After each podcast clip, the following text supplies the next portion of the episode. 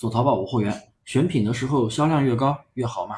感谢大家收听我的节目，订阅后添加我的微信大猫五三八三，我免费送你一套我整理的淘宝无货源开店视频教程，解决你的两百个开店问题。新手的思维认为销量越高，你采集过来卖的比他便宜，你也就能卖出去。这个思维你放在现在压根就行不通，不信你试试。我来继续打破你的认知。很多人觉得别人卖的好，你也采集过来卖，也觉得卖的会不错。不，你错了。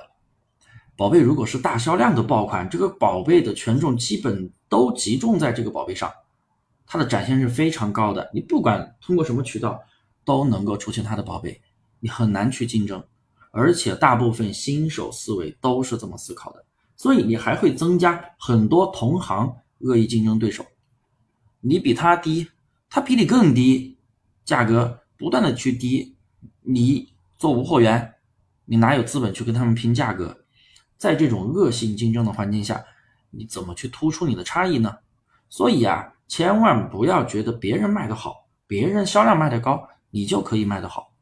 我们应该去选择那种潜力款的宝贝，比如它的月销量没有那么大，且上架时间也比较短，一个比较新的款，这样的宝贝还没有爆发。但是它有潜力去爆发，那如果你能够提前挖掘出这样的宝贝，在它的销量增长的时候，你也能蹭到流量，你也可以跟着卖，哪怕有其他几个同行一起在卖，可能大家都会一起去卖，因为前期市场小，但是又有足够量的蛋蛋糕的时候，每个人都可以分到一点蛋糕，只是后期你要拉开差距，那要看你的个人运营能力了。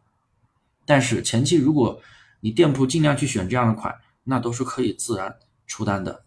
那么单量是否增长，那就要用小爆款的思维去打造。所以呢，我们淘差价选品的课程思维就是用的这个方法。